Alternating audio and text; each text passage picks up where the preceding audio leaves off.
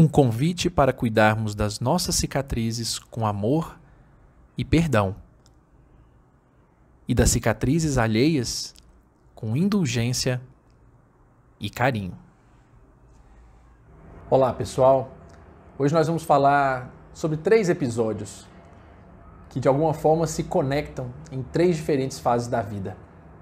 A primeira delas, primeira situação, em 2013, meu garoto brincando na noite de Réveillon, na casa dos avós. Minha esposa havia, inclusive, falado para ele, estava bem pequenininho na época, correndo, né, nos primeiros passos assim de correria, quando minha esposa pede para ele não ficar correndo, parar de correr, o famoso esquema de mãe pedindo para a filha ficar mais quieto. E ele, numa certa altura, correndo numa mesa de vidro, sem nenhuma cadeira em volta, na altura dos olhos dele, ele não viu o vidro não viu a mesa e bateu com a cara em cima daquela, daquele tampo de vidro e caiu para trás, choro, aquela agonia. A gente brinca que quase cancelaram o Réveillon no planeta inteiro por conta daquela queda e aquela batida na cabeça.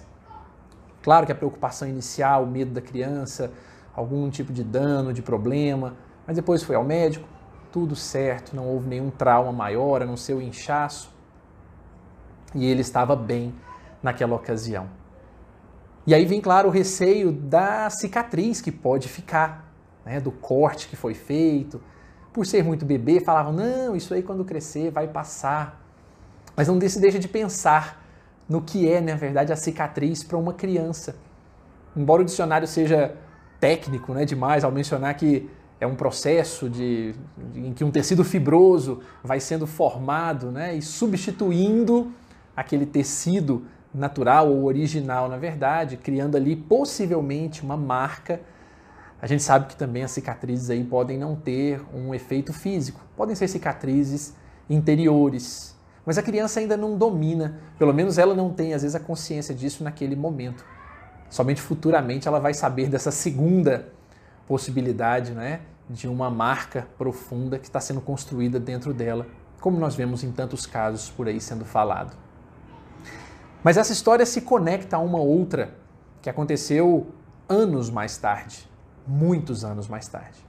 Há dois anos, na verdade, eu mesmo, o pai do garoto, fui, estava doido para sair com os amigos para uma corrida e nós escolhemos então um trajeto aonde estava tendo uma romaria, um grupo enorme de pessoas caminhando e nós então escolhemos aquele dia repleto de pessoas para estarmos ali. E eu me lembro da minha esposa falar para mim: não vai, ou vai com cuidado. E eu disse: não, mas não está tudo bem, o que, que pode acontecer? Nada. Pois fui, e no meio do trânsito, né, correndo de um lado para o outro, saindo para cá, para a calçada, para não passar e esbarrar com os transeuntes, saindo para o outro lado, para o canteiro central, que vai, fazia margem com uma rodovia, inclusive, faz margem com a rodovia, mas para não esbarrar em ninguém, desviando de um lado, desviando do outro, sem problema nenhum. Sete quilômetros depois de iniciar, um baque, uma pancada surda, e eu não sabia para que lado virar.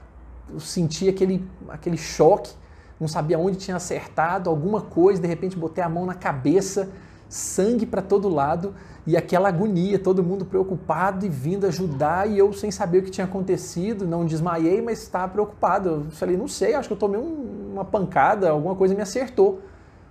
E eu tinha acertado a cabeça numa placa, numa placa de trânsito, desviando das pessoas, olhando para o chão para não acertar, né, não pisar em falso ou em uma pedra, acertei a cabeça numa placa. Caí, fui ajudado por amigos muito queridos que me levaram ao hospital.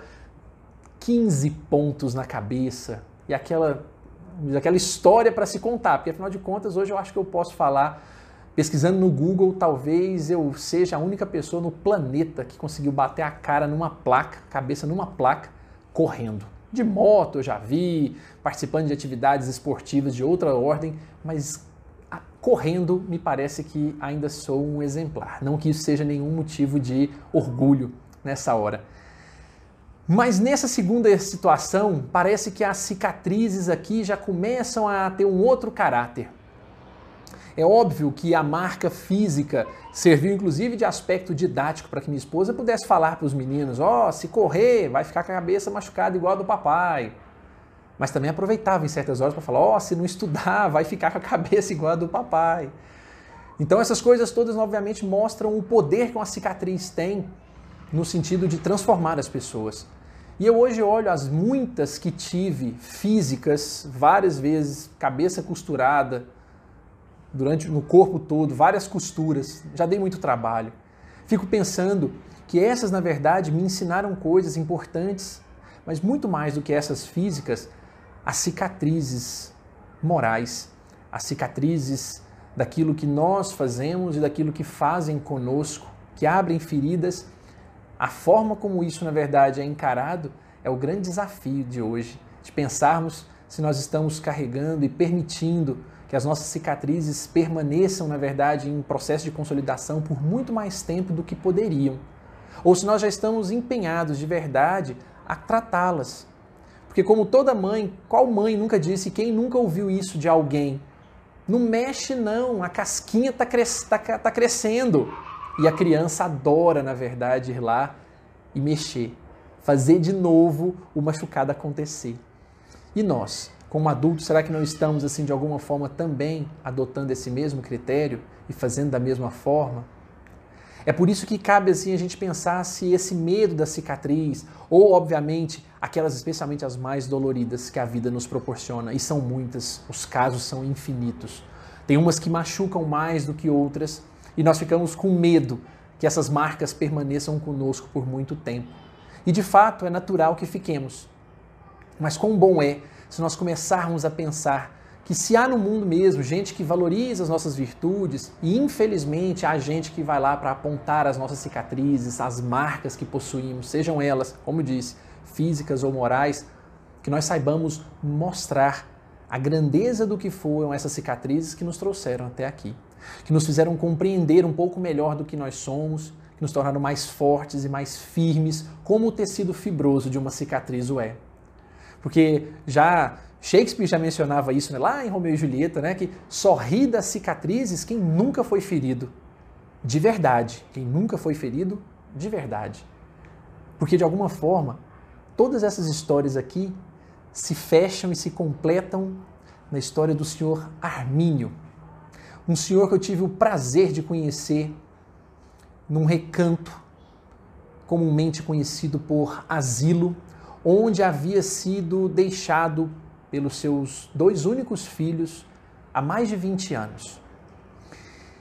E uma certa noite, seu Armínio se levantou para poder ir beber uma água que estava perto, ao lado, e numa infelicidade tropeçou e bateu a cabeça.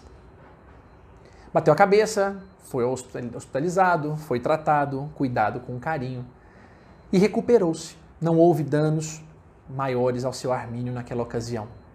E aí, quando fui visitá-lo, cheguei e tomei um susto, porque vi a cabeça dele enfaixada como a minha esteve naquele episódio da corrida. E aí perguntei o que tinha acontecido, se ele estava bem e tal. Ele falou assim: Não, meu filho, mas isso aqui não é nada, é uma cicatrizinha só que vai ficar.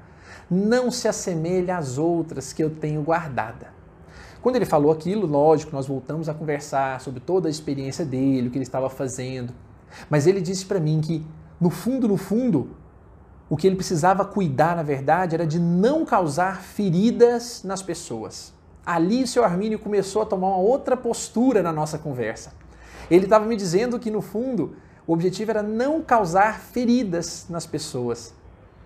E me lembrou muito de algo que um outro amigo me ensinou, de uma técnica japonesa muito linda chamada kintsugi, em que os japoneses pegam as peças de porcelana quebradas e fazem reparos, reconstroem a mesma peça, mas nos locais onde houve a quebra, eles passam, na verdade, né, uma resina que pode ser com base ou colorida como o ouro é, para ressaltar exatamente as marcas, exatamente as cicatrizes. Fica parecendo uma teia em volta né, de todo aquele objeto de porcelana, pratos, xícaras, copos.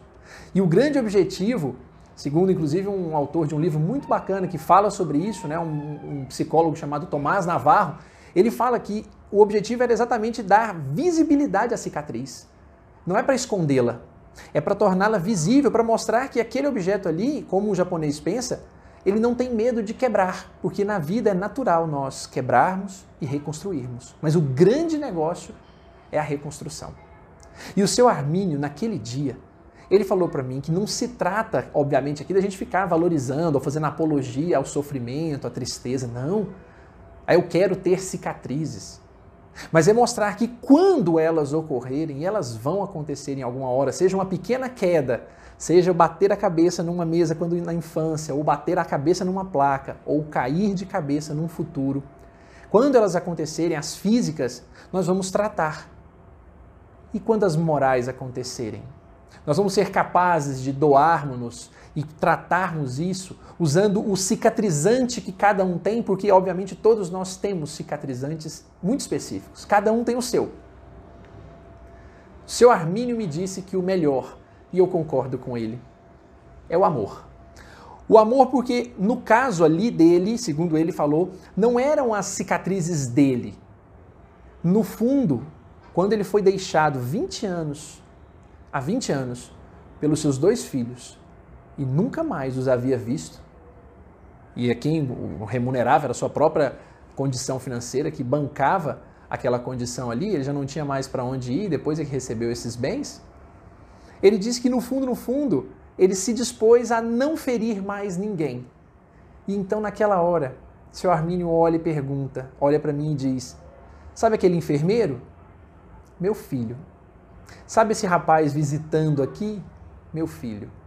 Sabe esse rapaz que está ali colocando água no nosso filtro? Meu filho. Sabe você, seu Rômulo? Meu filho.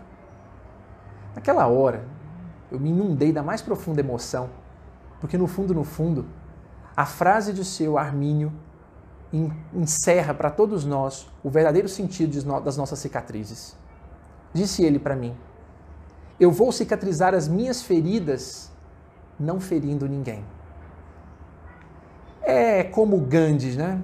na sua grandeza e grande sabedoria, dizendo que o fraco jamais perdoa. O perdão é uma das características de quem é forte. Seu Armínio havia guardado para si, por muito tempo, profunda mágoa, mas quando resolveu curar-se, cicatrizar suas próprias feridas, adotou a medida mais sui generis, a de cuidar. Cuidando do outro, passou a cuidar de si mesmo. E aí, nessa hora, então, embora Gandhi seja de grande maestria, eu prefiro, como bem o sabem, deixar aqui os recados dos professores que a gente encontra no dia a dia. São pessoas vivas e que tornam a vida doce como doce de leite, a quem desde já agradeço imensamente a esse grande senhor que me ensinou que, mesmo batendo a cabeça, mesmo com medo das cicatrizes ficarem, sejam elas porque eu cometi ou porque alguém me feriu, o recado de hoje do Doce de Leite Vida para que nós possamos pensar nas nossas experiências e oportunidades com a vida não pode ser outra que não seja eu vou cicatrizar todas as minhas feridas, não ferindo ninguém. Um grande abraço a todos e uma excelente e doce cura para cada um.